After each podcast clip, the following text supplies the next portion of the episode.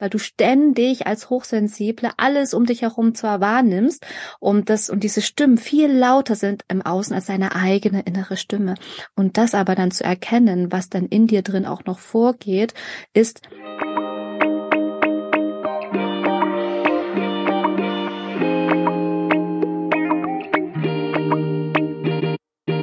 Hallo und herzlich willkommen zu unserem Podcast Hochsensibel begegnen. Mein Name ist Ming und ich bin Anni. Schön, dass du da bist. Wir sprechen heute über die Herausforderungen oder eine der größten Herausforderungen für hochsensible Menschen ist, dass sie sehr, sehr viel fühlen oder dass sehr, sehr viele Gefühle im Alltag ähm, entstehen, ähm, die sehr stark ausgeprägt sind. Ähm, beispielsweise, wenn ähm, hochsensible Menschen in einen Raum gehen, dann nehmen sie sehr, sehr viel wahr. Und zwar die Stimmungen der anderen Menschen, ähm, beispielsweise auch das, was so unterbewusst ist. Und ich merke beispielsweise bei mir, wenn ich in einen Raum gehe, dass ich erstmal kurz durchatmen muss und ich beobachte erstmal den ganzen Raum und ich nehme erstmal wahr, was so viele unterschiedlichste Stimmungen sind. Und ich merke, dass ich da sehr viel reinfühle, reinfühle und sehr, ich sag auch so mal, sehr emotional werde, wenn irgendwelche Geschehene, Geschehnisse passiert sind, wenn Menschen besonders traurig sind, habe ich das Gefühl, ich bin dann auch richtig traurig oder ich nehme das komplett mit. Äh, oder ähm, beispielsweise, wenn ich merke, Menschen sind richtig wütend und schreien sich gerade in einem Raum an oder ich bekomme mit, wie Leute streiten, dann habe ich das Gefühl, ich, ich spüre komplett diese, diese Emotionen der Wut und nimm das sehr, sehr wahr und bin gedanklich komplett dort und gefühlsmäßig, dass ich da vollkommen, ähm, vollkommen das wahrnehme und in meinem Körper nachempfinden kann. Und dann auch dann ins Denken komme und das Gefühl habe, da sind so viele Emotionen, die ich wahrnehme, das so viel Zeit braucht und dann in einen Struggle komme, beispielsweise äh, zu funktionieren. Äh, ich nehme jetzt diese ganzen Gefühle wahr, muss aber gleichzeitig funktionieren und irgendwie weitermachen. Wie gehe ich jetzt irgendwie damit um? Gehe ich jetzt dem nach zu fühlen und das nachzuempfinden, beispielsweise, was das mit mir macht, äh, und dem, gebe dem Raum?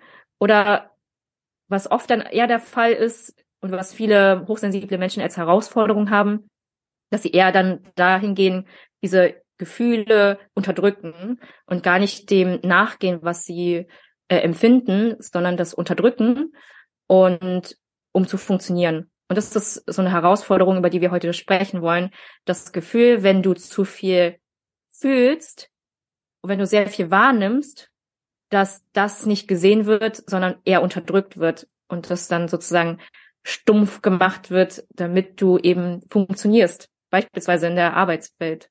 Dadurch, dass du halt deine Gefühle unterdrückst und auch das Fühlen und das Wahrnehmen da gar nicht mehr, ähm, ja, nicht mehr an dich ranlässt, dann baust du dann wie so eine Mauer uh, um dich herum und bist dann komplett entkoppelt von dir selber.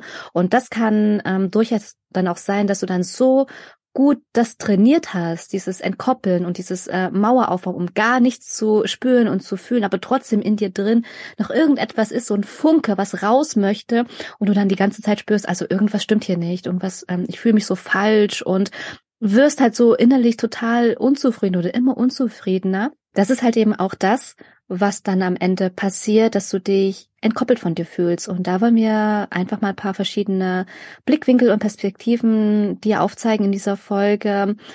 Was du da tun kannst, wie du das überhaupt erstmal ähm, wahrnimmst, wo stehst du denn gerade und dann die nächsten Schritte einzuleiten.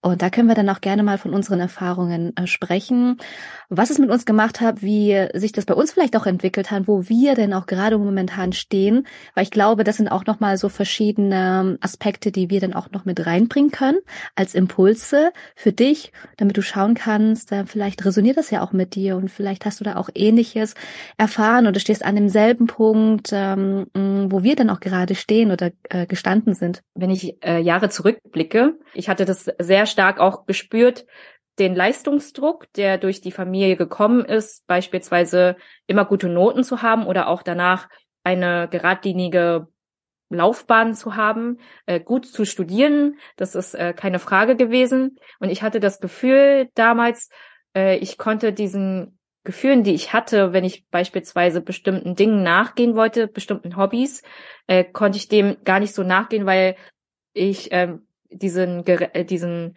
Anforderungen beispielsweise meiner Eltern gerecht werden wollte. Ich wollte gute Noten haben. Ich wollte gute Noten haben in Fächern, wo ich eigentlich gar nicht gut gewesen wäre. Aber ich wurde sozusagen dadurch gut durch Fleiß ähm, und beispielsweise auch durch ähm, im Studium, dass das dann irgendwie wie ein Automatismus war.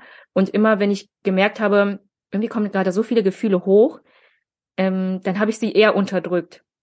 Und das hat sich irgendwie über Jahre wie ein Mechanismus aufgebaut, wenn ich emotional wurde. Und ich weiß, als Kind war ich ein sehr, sehr gefühlvollere, also gefühlvolles Mädchen, weil ich habe zu allem geweint, was ich nicht in Ordnung fand, weil das so meine Art der Sprache war, zu sagen, das ist irgendwie, das fühlt sich gerade nicht schön an. Und wenn ich irgendwas lustig fand, habe ich ähm, auch gelacht. Also es war sehr ex also in so einem Extrem.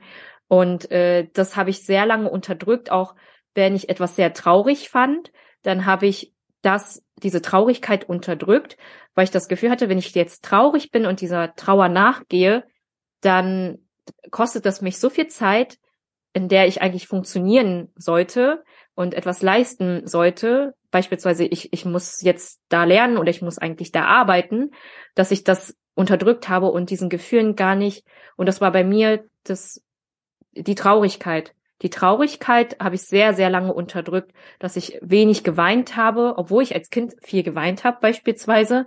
Und dann als in den Teenagerjahren oder auch in den 20er Jahren, bis ich so 25 war, würde ich sagen, habe ich kaum geweint. Also auch wenn jemand gestorben ist, habe ich gar nicht geweint, obwohl die Person mir nah war. Und das ist auch extrem zu beobachten, wenn ich das jetzt mein Vergangenheits-Ich angucke, äh, bei einer Beerdigung nicht zu weinen, obwohl die Person mir wichtig ist, nur damit ich in drei Stunden arbeiten kann und funktionieren kann. Ich finde, es ist schon eine harte Unterdrückung der Gefühle. Das ist so eine hohe Schutzmauer, die ich äh, mir damals aufgebaut habe, nur um zu funktionieren. Und das wurde am Ende eigentlich eher dadurch durchbrochen, dass ich das Gefühl hatte, ähm, dass bestimmte Ziele, die ich erreicht hatte, mich nicht glücklich gemacht haben. Ich, das ist so wie so eine Art Müdigkeit gewesen. Okay, jetzt habe ich das Ziel erreicht, fühle mich aber irgendwie müde und habe irgendwie keinen Anreiz, das zu machen. Oder bestimmte Ereignisse sich überschlagen haben, ähm, indem ich dann eigentlich eher meine Entscheidungen hinterfragt habe. Und dann, ich glaube, das ist aber eines der einprägsamsten Ereignisse in der Natur. Da war ich damals in Australien ohne wirklich gutes WLAN, auch in einem Campervan unterwegs mit Freunden. Und das waren super emotionale Momente, weil einfach nichts drumherum war. Also es war nur, also das war die Natur, die wunderschönste Natur überhaupt, kaum Ablenkung. Und da habe ich zum ersten Mal so gespürt, wie mich bestimmte Naturmomente mitnehmen. Also das, ich habe zum ersten Mal mehr das Meer gespürt, zum Beispiel beim Surfen. Ich habe gemerkt, wow, da, da, das macht voll viel in mir. Und ich bin so der Freude hinterhergegangen. Und irgendwie in dieser Stille kam auch so viel Traurigkeit hoch, die ich in dem Moment nicht unterdrücken konnte, dass ich dann auch angefangen habe, in stillen Momenten zu weinen, wo ich dachte, warum fange ich jetzt an zu weinen? Und diese stillen Momente in der Natur, wo diese Emotionen dann plötzlich hochkamen und ich dem nach gehen musste oder ich konnte gar nicht anders, als den nachzugehen, weil ich keine Ablenkung hatte. Das hat mir geholfen zu gucken, krass, warum ich jetzt auf einmal so viel weine, warum ich so viel Freude auf einmal verspüre, ähm, dass diese, dass ich diesen Emotionen nachgehe. Da, da habe ich dann erst angefangen, mich mit Persönlichkeitsentwicklung zu beschäftigen und zu gucken, was ist das eigentlich, was mich wirklich glücklich macht, unabhängig von dem, was die Gesellschaft oder was auch meine Eltern von mir fordern. Und da habe ich erst angefangen, die Schritte alle wieder zurückzugehen, wirklich auf den Anfang und den wirklich nachzugehen und wirklich diese Empfindungen zu spüren in der Natur. Und da bin ich auch so dankbar über diese Momente in dieser Stille, weil ich habe dann gemerkt, das braucht gar nicht so viel von außen, sondern wirklich sich den Moment in der Stille ohne Ablenkung zu geben. Das ist wirklich ähm, das braucht sehr, sehr viel Disziplin und Durchhaltevermögen, nicht das mhm. Handy zu greifen, sondern wirklich diese Stillmomente zu nutzen und wirklich sich zu spüren. Und dadurch, dass ich damals keine Wahl hatte, als das zu machen, bin ich dem auch super dankbar, dass, dass das dann hochkam, weil ich dann gemerkt habe, ich kann das gar nicht mehr unterdrücken, weil ich weiß, da kommt gerade was. Es kommt jetzt einfach hoch und ich lasse es zu. Und seitdem bin ich, auch wenn das anstrengend ist, den ganzen Emotionen nachzugehen, es ist, denke ich, für die Zukunft einfach nachhaltiger. Es fühlt sich stimmiger an und es fühlt sich mehr an, im Moment zu leben und dem nachzugehen. Und deswegen war das so der einprägsamsten Momente, wo die Gefühle dann einfach äh, zugelassen wurden. Ja, wow, ich habe gerade total Gänsehaut, weil oh, du von deiner Kindheit gesprochen hast, dachte ich so, ja, wow, also das könnte ich eins zu eins genauso sagen. Und ich war ja auch als Kind auch sehr sensibel, beziehungsweise auch sehr, schon damals sehr wählerisch gewesen wer mich anfassen konnte oder wer auch nicht. Also ich war wirklich ein Kind gewesen. Ähm, ich habe wirklich, also so ganz, also mein mein ganzes System hat geschrien bei Menschen, die mich anfassen wollten, wo ich dann eigentlich überhaupt nicht wollte, ähm, dass sie mich irgendwie betätscheln oder mich in den Arm nehmen.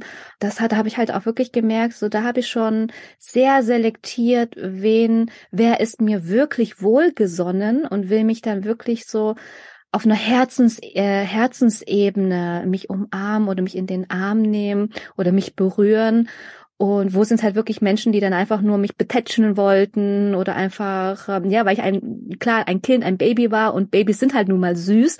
Und dass die mich dann irgendwie angefangen haben, mich dann so penetrant anzufassen. Das habe ich als Kind halt damals schon echt äh, sehr extrem ähm, wahrgenommen und äh, das ist das, was meine äh, was meine Mama mir auch immer wieder erzählt hat. Dieses Hey als Kind ähm, konnte sie mich nicht an andere Menschen abgeben, weil ich halt wirklich sehr ähm, an meiner an meiner Mama da hing, weil sie mir eben diese Sicherheit, diese Geborgenheit, das Vertrauen dann gegeben hat und da hat es für mich dann noch immer eine Zeit äh, gebraucht, bis ich auch das Vertrauen in andere Menschen hatte.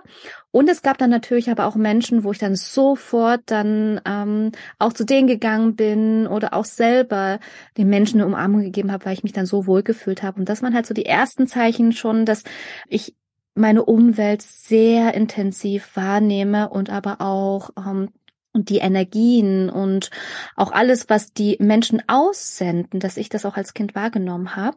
Dann auch mit der ich sag mal, mit der Schule und auch so mit den, ähm, ich sag mal, vorgelebten, elterlichen Entscheidungen, die getroffen wurden, auch für mich als Kind, ähm, musste ich natürlich auch funktionieren. Ich musste dann auch gut sein. Und wir hatten ja auch schon in einer anderen Folge drüber gesprochen, wie es halt eben so ist, ähm, in zwei verschiedenen Welten oder auch Kulturen aufgewachsen zu sein, da auch ein innerer Wertekonflikt entstanden ist. Und ich dann angefangen habe, wirklich, ich sag mal, wie so eine kleine Soldatin einfach zu funktionieren, diszipliniert zu sein, fleißig zu sein, äh, mich unterzuordnen, gehorsam zu sein und wirklich die Rolle eines Mädchens in den Erwartungen ähm, oder Vorstellungen meiner Eltern, das dann auch wirklich so im Elternhaus zu leben. So dieses, ich muss dann wirklich auch ordentlich sein, ich muss vieles auch im Haushalt machen und so weiter und so fort. Und dann gleichzeitig dann auch so dieses, du musst äh, gut in der Schule sein. Und genau in dieser Zeit, als ich bei meinen Eltern war, hm, habe ich mich immer wieder zurückgezogen und habe dann auch gemerkt, ich kann meine Gefühle so gar nicht freien Lauf lassen. Und wenn ich äh, das dann tue, dann werde ich bestraft in Anführungsstrichen. Also bestraft im Sinne von, ich habe dann Aussagen bekommen wie, ja, du darfst jetzt nicht weinen und du musst ja doch fröhlich sein. Wir wollen ein fröhlich und glückliches Kind haben. Und das hat sich bei mir so eingetrichtert und dass ich dann auch im Erwachsenenalter auch diese Fröhliche war, die immer gelächelt hat. Und natürlich in mir ist es schon äh, meine Natur, dass ich fröhlich bin, lebensbejahend. Und gleichzeitig saß immer noch so ein ganz, ganz, ganz tiefer Schmerz in mir, der da noch nicht äh, rausgekommen ist. Und das hat sich dann auch so weit entwickelt, dass dann auch andere Freunde zu mir gesagt haben, ach, sag mal, du hast doch irgendwie nie Probleme, oder? Und du wirkst immer so glücklich und bei dir ist alles gut und zufrieden ähm, du wirkst einfach so so perfekt in deiner Art. Wie machst du das? Du hast keine Angst vor etwas und du lebst einfach einen guten, gesunden Lebensstil. Also was willst du denn noch mehr? So, und dann habe ich dann erst angefangen, mich dann zu hinterfragen, was ist es denn überhaupt? Bin ich denn wirklich so, ich sag mal so glücklich und zufrieden? Spüre ich das dann auch selber irgendwo in mir? Das war dann auch in der Zeit, wo ich meine Ernährung umgestellt habe dass ich dann noch angefangen habe, wieder mehr mich dann auch ähm, wahrzunehmen. Das waren dann immer so ganz kleine Momente, wo ich wirklich gespürt habe, wow, in all der Zeit, in der Kindheit, ich war so entkoppelt von mir und meinen Gefühlen. Klar hatte ich dann auch einen Bezug gehabt zur, zur Traurigkeit, zur Melancholie. Also ich merke jetzt auch noch heute, dass ich mich sehr äh, hingezogen fühle, wenn etwas Melancholisches ist, zu traurigen Liedern. Da merke ich, ich werde da nicht traurig, sondern ich fühle mich da einfach so geborgen in den traurigen Texten. Und das gibt für mich dann irgendwie so ein sehr vertrautes, aber auch glückliches Gefühl, obwohl die Texte so traurig sind, weil ich gemerkt habe, irgendwie so diese diese Traurigkeit oder auch so dieses bittersüße im Leben, das ist das, was mir die äh, ganze Zeit irgendwie so Halt gegeben hat. Und und das ist dann auch etwas, wo ich mich dann noch gefragt habe, dann später, was ist denn da, was sitzt denn da eigentlich noch so in mir, was nicht raus, was nicht raus will, weil ich habe immer wieder gespürt, da ist was, aber irgendwie habe ich mir selber da so eine Mauer um mich herum gebaut, dass ich das nicht ähm, zum Ausdruck bringen konnte.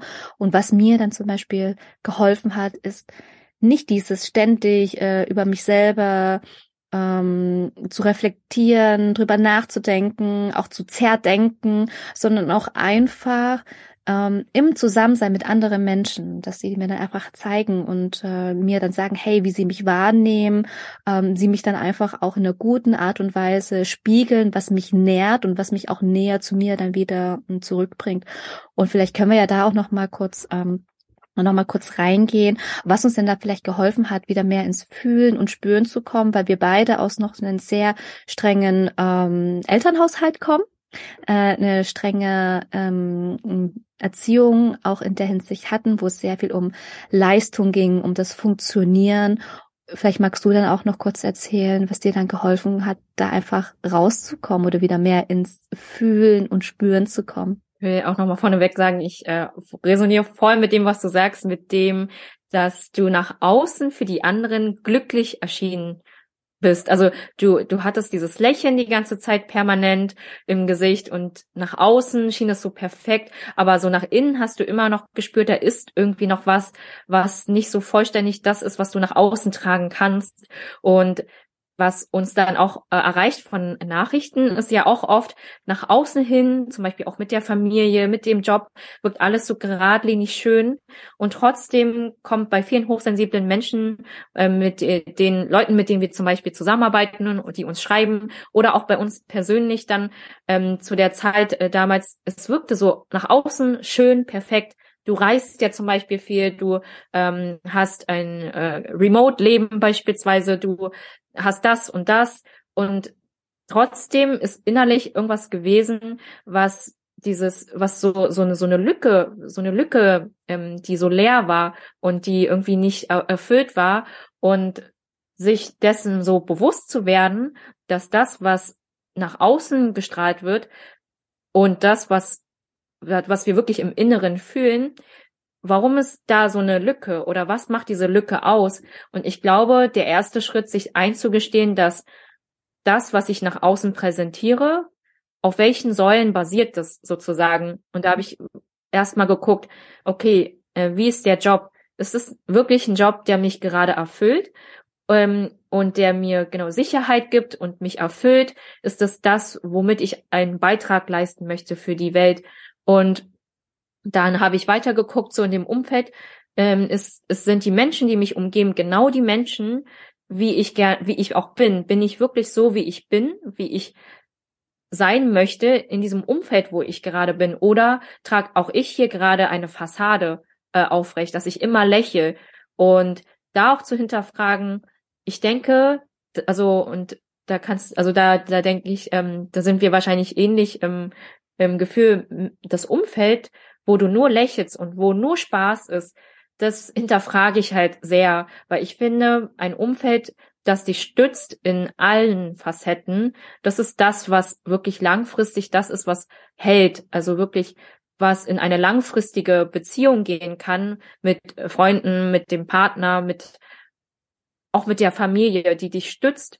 Bist du traurig, wütend, bist du enttäuscht, bist du müde, also wirklich diese Emotionen halten können, auch in Konflikten, das nenne ich sind so wahrhafte Beziehungen, wahrhafte äh, Begegnungen, wo ich das Gefühl habe, das geht wirklich langfristig in das, wo du auch dann deine innere Wahrheit leben kannst, wo du das Gefühl hast, du musst jetzt nicht diese lächelnde Fassade aufrechterhalten.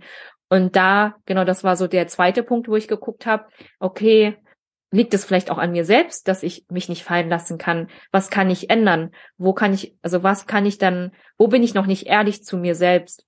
Und deswegen kann ich das auch noch nicht nach außen tragen. Und das sind so viele Punkte, die dann sich auswirken, dann aufs Umfeld, auf den Job, auf die Partnerschaft, ähm, auf allem. Und das rüttet dann natürlich auch in allen Lebensbereichen. Und ich glaube, dass der allererste Schritt ist wirklich den Mut zu haben, ehrlich zu sich selbst zu sein. Gar nicht zu gucken, was könnte jetzt Person X denken, was könnten jetzt meine Eltern denken, was könnte äh, jetzt mein, mein Chef denken, sondern erstmal wirklich in sich zu gucken, wo fühle ich denn diese Lücke? wieso, wie möchte ich denn eigentlich sein? Wie möchte ich, ähm, wie, wie bin ich mit all meinen Facetten? Welche Seiten gehören zu mir? Und dann gehört vielleicht auch die traurige, traurige Person auch zu mir. Warum bin ich vielleicht in dem Moment traurig? Was macht mich so traurig in dem Moment? Und was kann ich tun, damit ich das ausleben kann und damit ich vielleicht auch irgendwie Freude spüren kann? Und da wirklich zu gucken, welche Seiten gehören zu mir, die auch die kreative gehört zu mir, die quirlige gehört zu mir, die äh, lustige, spaßige, die entspannte, die mutige, die ängstliche, vielleicht irgendwie alle Seiten ähm, anzugucken und das nachzuempfinden und nachzufühlen, sich den Raum zu nehmen, wirklich Zeit für sich selbst zu haben. Ich würde sagen, das ist so der allererste Schritt, sich selbst zu priorisieren. Ehrlich zu sich selbst zu sein äh, in der Innenschau, weil dann kann das erst nach außen gehen. Und das Allerwichtigste ist erst wirklich im Inneren anzufangen. Und dann auch wahrzunehmen, was dann auch in einem drin dann steckt. Also wenn wir das Beispiel dann auch nehmen mit dieser, mit dieser Freude, zeige ich wirklich nur diese eine Facette der Freude nach außen. Und da gibt es auch noch verschiedene ähm, Seiten oder auch Anteile in mir, die auch noch ausgedrückt werden möchten. Also wenn du spürst, hey, du bist eigentlich äh, die ganze Zeit nur damit beschäftigt, freudig zu sein, ähm, glücklich, immer zu lächeln, dann kann es vielleicht sein, dass du dann auch andere Emotionen dadurch eben unterdrückst oder auch nie gelernt hast, sie dann ähm, auszuleben oder auch auszudrücken, weil in, in deiner Kindheit oder damals dir auch suggeriert wurde, sei ein fröhliches Mädchen oder sei ein fröhliches Kind. Und dann trägst du diese Fröhlichkeit auch die ganze Zeit in dir und du merkst das am Ende oder im Erwachsenenalter gar nicht, dass du genau diese Mechanismen, ähm, dass du die anwendest, um da auch das zu, äh, zu, zu sichern, dass du gemocht wirst, dass du liebenswert bist, weil dann ein tiefer Glaubenssatz kommt, ähm, erst wenn du fröhlich bist, dann wirst du geliebt oder dann bist du liebenswert oder auch wertvoll. Und das ist halt eben auch das, wo wir gar nicht äh, tiefer reingehen, sondern dir einfach nur ein Bewusstsein schaffen, dir Impulse geben. Schau erstmal, was in dir drin dann wirklich steckt. Welche Emotionen zeigst du? Welche Emotionen lehnst du vielleicht dann auch ab oder spürst du die auch gar nicht? Und das ist halt eben, was auch du sagst, ähm, Anni, wirklich ehrlich zu sich selbst zu sein und dann die weiteren Schritte dann auch ähm, nachzugehen und dann mal tiefer einzutauchen. Und das Schöne daran ist, was wir dann auch gesagt haben, du musst es ja auch nicht alleine machen. Du musst es nicht immer ständig mit dir selber rumtragen und für dich reflektieren und dich damit beschäftigen. Du kannst auch ähm, darüber sprechen. Du kannst wirklich dein Umfeld mit involvieren. Du kannst Freunde fragen, wie nehmen sie dich dann eben auch wahr. Du kannst ähm, und ja, aber dann auch professionelle Hilfe dann ähm, auch mit äh, reinholen, auch dir ähm, professionelle Unterstützung einfach geben. Und da gibt es so viele verschiedene Möglichkeiten, um wirklich bei dir selber auch anzufangen und das ist eben auch das, was wir dir dann auch eigentlich von Herzen, ähm, ja, dir ähm, teilen wollen, dass es verschiedene Wege gibt, sich mit selbst, äh, dich dann wieder mehr in Verbindung mit dir selbst zu bringen. Da fällt mir nämlich voll, also Veran Eigenverantwortung und zwar Eigenverantwortung für sich selbst zu übernehmen und nicht die Verantwortung auf andere zu ähm, übertragen, sondern sage ich übernehme jetzt die Verantwortung, indem ich ehrlich zu mir selbst bin also wirklich diese Verantwortung selbst in die Hand zu nehmen und nicht zu gucken und, ähm, sage ich mal, die Priorität da zu setzen, ich möchte jetzt, und das ist auch eine Herausforderung, immer zu sagen, ich möchte jetzt Person XY helfen und sich da abzulenken und zu sagen, es gibt ja irgendwie noch wichtigere Dinge zu tun, als mich, also mit dem zu beschäftigen, wie ich mich jetzt fühle, weil ich, weil wenn die erste Arbeit ist, mit sich selber erstmal sozusagen sich selber zu verstehen und zu gucken, was das eigentlich für Auswirkungen hat, wenn ich nicht ehrlich mit mir selbst bin. Wenn ich da erstmal dran arbeite und die Leute, die ich dann vielleicht auch mitnehme oder auch mir professionelle Hilfe suche, sich auch den Mut zu haben, diese Hilfe auch anzunehmen und zu suchen, äh, dann, dann hat das auch systemisch auch Auswirkungen auf alles andere. Äh, und da vielleicht auch langfristig zu denken, dann heißt das vielleicht, ich gehe erstmal ein paar Schritte zurück und das kostet vielleicht vermeintlich nach außen Zeit, weil ich erstmal selbst in die Innenschau gehe und dann funktioniere ich in dem Moment vielleicht nicht in der Gesellschaft, die das von mir fordert, äh, beispielsweise so viel äh, zu funktionieren, sondern das ist es ist, müsste auch so ein Umdenken gesellschaftlich auch stattfinden, dass wir uns dann auch wirklich so die Zeit nehmen, ähm, da auch wirklich in diese Innenschau zu gehen, weil ich sehe auch die Herausforderungen bei voll vielen hochsensiblen Menschen und ähm, einschließlich auch uns. Ich merke einfach, ich brauche viel mehr Zeit, um dem nachzugehen. Ich brauche viel mehr Zeit, um, ich sage jetzt mal, diese Emotionen komplett nachzuempfinden. Vielleicht brauche ich auch mehr Zeit, ähm, das Ganze nachzuführen, bevor ich irgendwie einen Schritt nach vorne gehe. Und das merke ich so in einem ganz normalen Alltag, dass ich dann einfach mehr Pausen brauche. Und ich weiß heute zum Beispiel äh, in dem Job, da bin ich super dankbar mit den Menschen, mit denen ich zusammenarbeite, weil sie genau nachempfinden können, dass diese Pausen notwendig sind und ich mir diese Pausen auch einholen kann, weil ich weiß, vielleicht ich brauche nicht acht Stunden, um bestimmte Aufgaben XY zu abzuarbeiten, sondern ich brauche vielleicht nur sechs Stunden beispielsweise. Und diese Pausen gehören sozusagen dazu, dass ich das nutzen kann, um diese Aufgaben entsprechend gut zu erledigen. Das heißt, diese Pause, die ich brauche, gehört für mich irgendwie so zur Arbeitszeit, um eben richtig gute Arbeit zu leisten. Und das ist sozusagen auch etwas, was, ähm, wo ich die Herausforderungen von der Gesellschaft sehe, die sagt, du musst acht Stunden lang produktiv arbeiten. Ähm, und das gar nicht so ähm, andersherum denken, dass es auch Menschen gibt, die einfach viel mehr Pausen brauchen, weil sie einfach vielleicht sehr viel fühlen und nachempfinden und sehr viel wahrnehmen in unserer Gesellschaft und in ihrer Rolle vielleicht ähm, auch mehr, vielleicht ähm, auch unterstützend wahrnehmen können, dadurch, dass sie sehr viel fühlen und dass man diese Fähigkeit auch einsetzen kann, äh, dass das irgendwie eine starke Ressource ist in unserer Gesellschaft, dass da irgendwie so ein von außen nicht nur, dass, dass wir uns von innen heraus, dass wir ehrlich zu uns selbst sind, sondern auch irgendwie so Bewusstsein schaffen, wie es ist, eigentlich als hochsensible Person in der Gesellschaft zu sein. Und ich finde da auf jeden Fall, dass es so beidseitig kommen muss. Einmal, dass wir uns von innen heraus uns klar werden äh, sollen, wer, wer sind wir denn? Und wie prägt sich unsere hochsensible Seite aus? Und wie wünschen wir uns den Alltag, dass auch mehr Verständnis äh, stattfindet und dann auch von außen aufzuklären, äh, ich brauche vielleicht gerade mehr Pausen. Also ich nehme mir die Pause, weil damit ich dem Ganzen nachgehe und das nicht unterdrücke, weil wenn ich das unterdrücke, äh, hinten heraus ähm, ich dann am Ende des Tages mehr müde bin und dann vielleicht andere Sachen gar nicht erledigen kann, sondern wirklich dann da Transparenz zu schaffen, wo es möglich ist. Und das ist super schwierig in Umfeldern, wo da auch keine Akzeptanz ist für diese Themen, weil immer es immer nur um Zahlen und Leistung geht. Da sprichst du auch ein gutes äh, Thema an, auch mit dem, äh, mit dem, sich wirklich Pausen zu nehmen und warum vor allem viele Hochsensible, einschließlich wir, auch diese Pausen brauchen, ist, wir nehmen halt wirklich unsere, ähm, unser Umfeld, unsere Umgebung halt viel intensiver wahr. Halt wirklich, ähm, wir nehmen Dinge wahr, wo andere sich denken, hä, das hast du auch noch wahrgenommen und das, und das nimmst du dann auch noch wahr, dass du durch diese Intensität an äußeren Reizen wir natürlich dann auch irgendwie verarbeiten müssen. Und durch diese und diese Verarbeitung, die kommt halt in stillen Momenten, in Pausen, in den ähm, in der in der Rückkehr, in der Ruhe, die wir uns dann wirklich selber nehmen. Und deswegen kann es halt eben auch sein, dass unsere Pausen dadurch auch viel wir viel länger brauchen, unsere Pausen, ums, um uns zu regenerieren, um unsere Akkus dann auch so zu laden und dass wir diese Pause auch nutzen, damit wir uns nicht dann noch mehr stimulieren ähm, und noch mehr pushen, sondern dass wir dadurch wirklich in diese Ruhe gehen können, weil alles, was wir aufnehmen, muss auch aus unserem System auch irgendwie raus.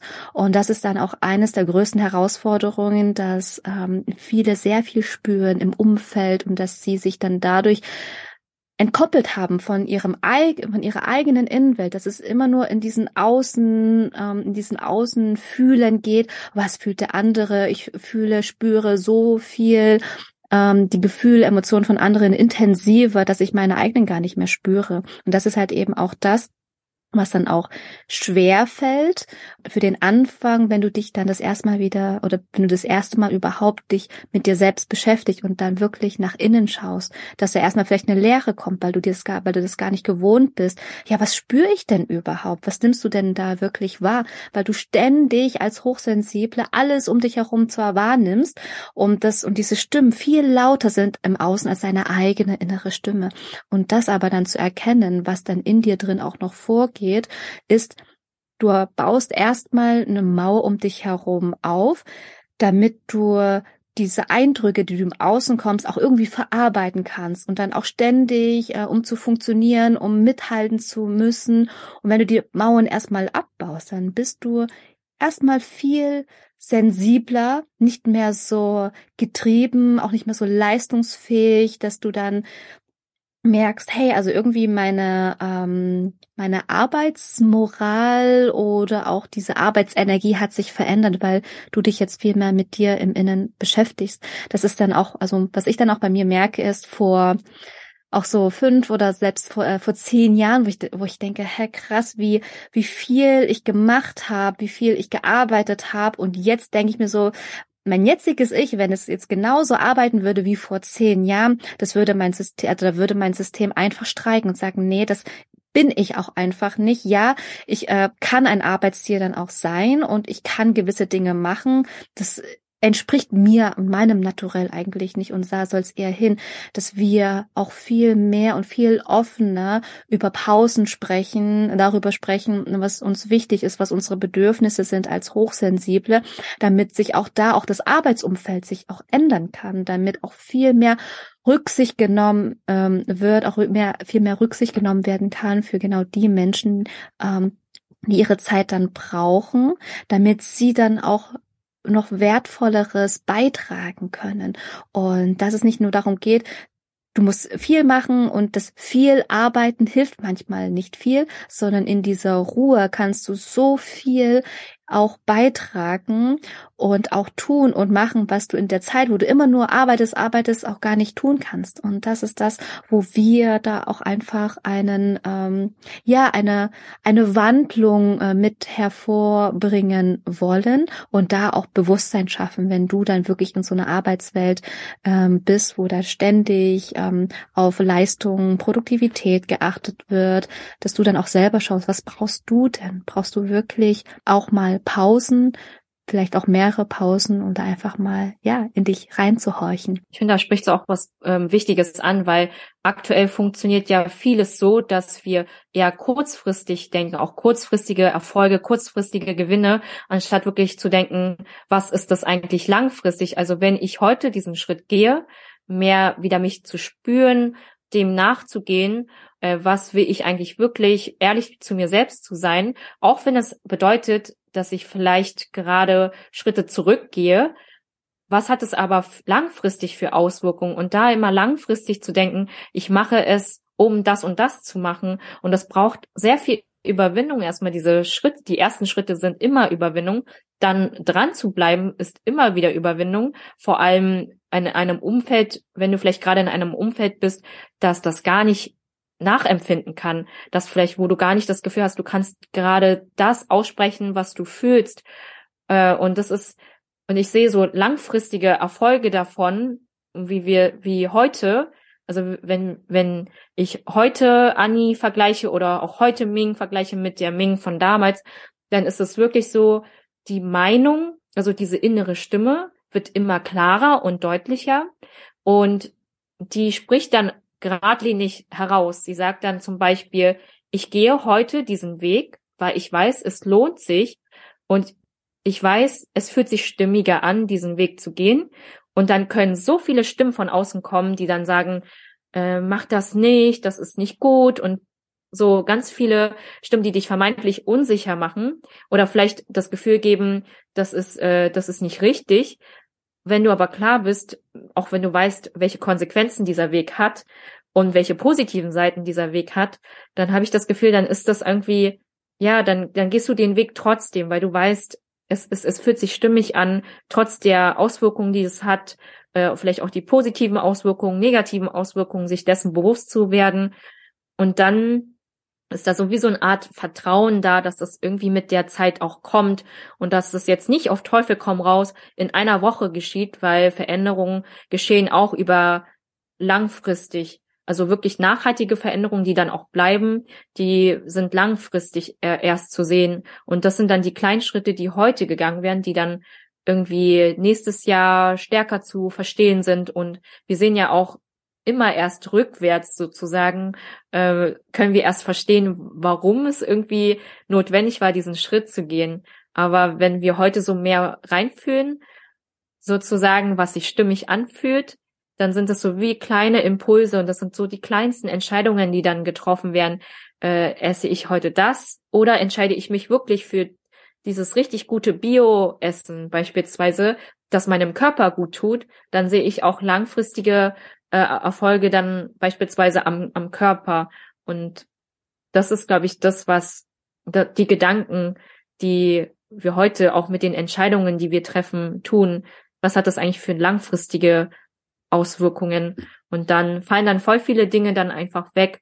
Also beispielsweise, dass dann stärker priorisiert wird.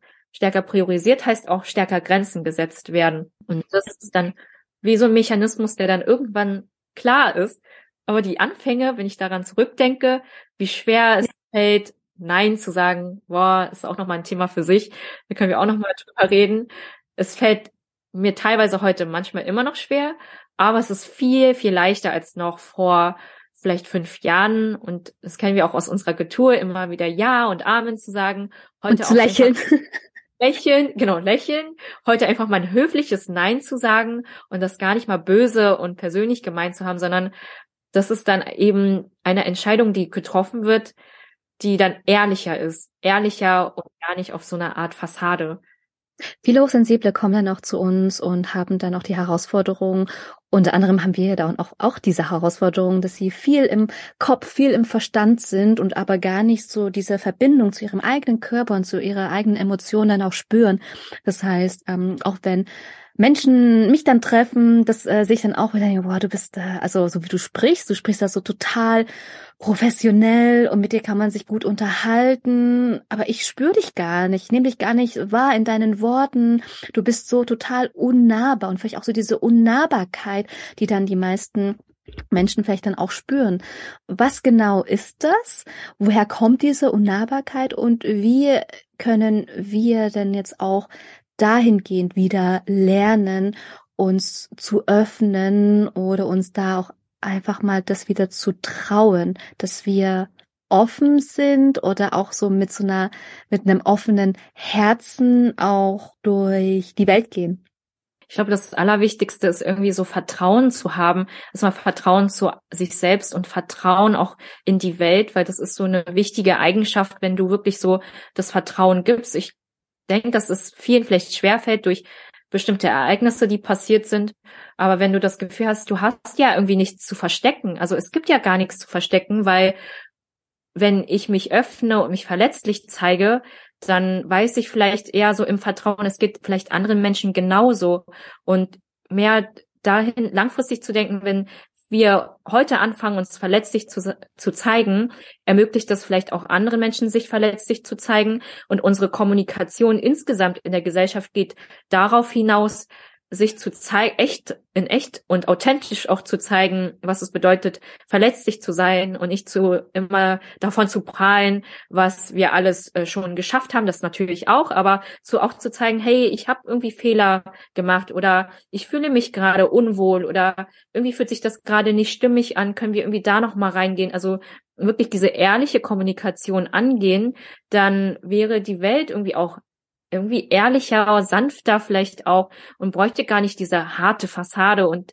da merke ich auch, ich, ich sehne mich sehr nach einer Welt, die sanft ist, die ehrlich ist, die wie die Natur ist, die heute einfach mal regnet und dann sind eben alle eben mal kurz traurig. Dann ist es auch völlig okay. Und es braucht aber diese Ehrlichkeit zu einem selbst, das Vertrauen, dass dieser Weg einfach der richtige ist. Und die Welt, die wir uns dann vorstellen, ist beispielsweise ja eben auch, dass Leute sich öffnen und verletzlich zeigen. Und es beginnt dann damit, dass ich mich dann auch verletzlich zeige, beispielsweise, und dann auch sage, zum Beispiel zu dem Gegenüber, hey, ich wünsche mir wirklich eine Freundschaft, die darauf beruht, dass wir ehrlich zueinander sind.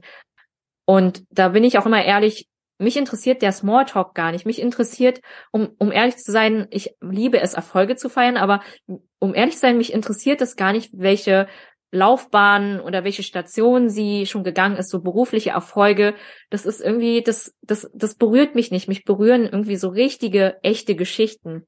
Was beschäftigt dich? Was begeistert dich? Äh, wie, wie gehst du mit diesen Situationen um? Also wirklich dieses, diesen Kern und diesen Kern der Menschen zu sehen und zu erfahren und zu fühlen.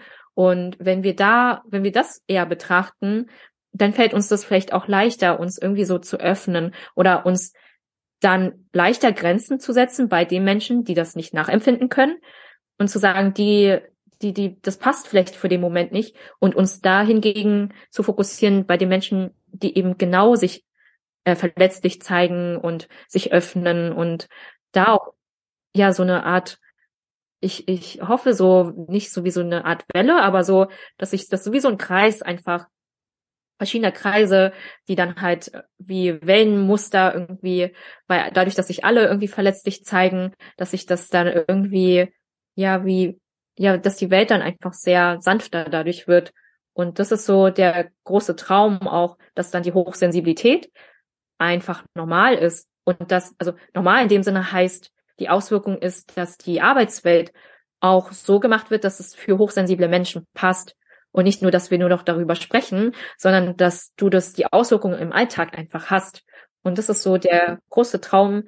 Und ich bin mir sicher, dass sich das auch da hingegen entwickelt. Haben wir ja auch gesehen, wie viel Remote äh, jetzt stattfindet, dass das auch die Wandlung stattfinden wird. Und das Vertrauen ist auf jeden Fall da. Wenn du dich damit beschäftigst, dann wirklich ähm, zu schauen, was was ist denn überhaupt in mir drin und wie sieht denn meine eigene Hochsensibilität aus? Weil die kann sich dann auch auf, äh, auf verschiedensten Menschen auch unterschiedlich ausdrücken. Und da ist jeder dann komplett individuell. Aber erstmal zu schauen für dich, was macht dich denn aus in deiner hochsensiblen Art und dann in kleinen Schritten anzufangen, erstmal mit Menschen in einem Umfeld, vielleicht auch nur mit, mit deiner besten Freundin, mit deinem besten Freund, dass du darüber einfach sprichst, auch mit Menschen, die dir wohlgesonnen ist. Das heißt, du musst dich jetzt nicht gleich von Anfang an dich überall verletzlich zeigen, jetzt auf einmal anfangen in der Arbeitswelt, wo sich da halt noch nichts geändert hat, dass du dich damit konfrontierst, sondern erstmal in so einem sicheren, vertrauten Raum oder Rahmen, Umgebung, erstmal dich da auszuprobieren,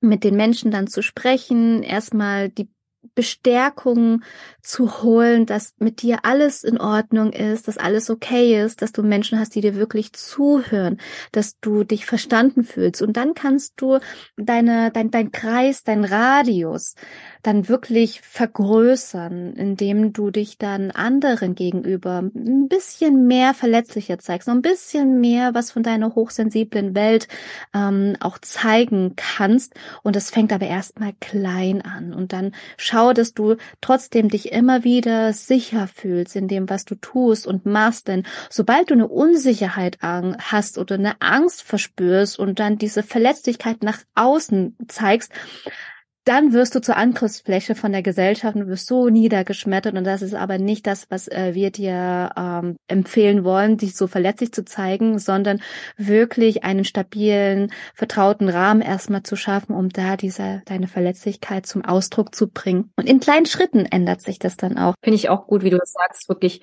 langfristig zu denken, wirklich so Schritt für Schritt und nicht von heute auf morgen alles umwerfen, sondern wirklich wir sind da auch eher Freundinnen davon, wirklich das nachhaltig anzugehen, dass es stabil aufgebaut wird, dass du guckst, wie das sich für dich stimmig anfühlt und nicht, dass du dann dich zu überfordert fühlst, sondern wirklich trotzdem eben diese Sicherheit in dir fühlst und das in kleinen Schritten, die kleinen Momente schon zu feiern, wirklich die kleinsten Momente.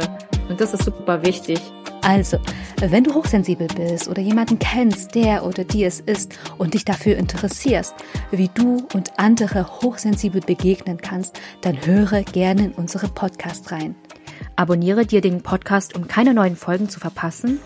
Und wenn du für dich etwas Wertvolles mitnehmen konntest, gib uns gerne eine 5-Sterne-Bewertung und ein kurzes Feedback, was dich am meisten berührt hat.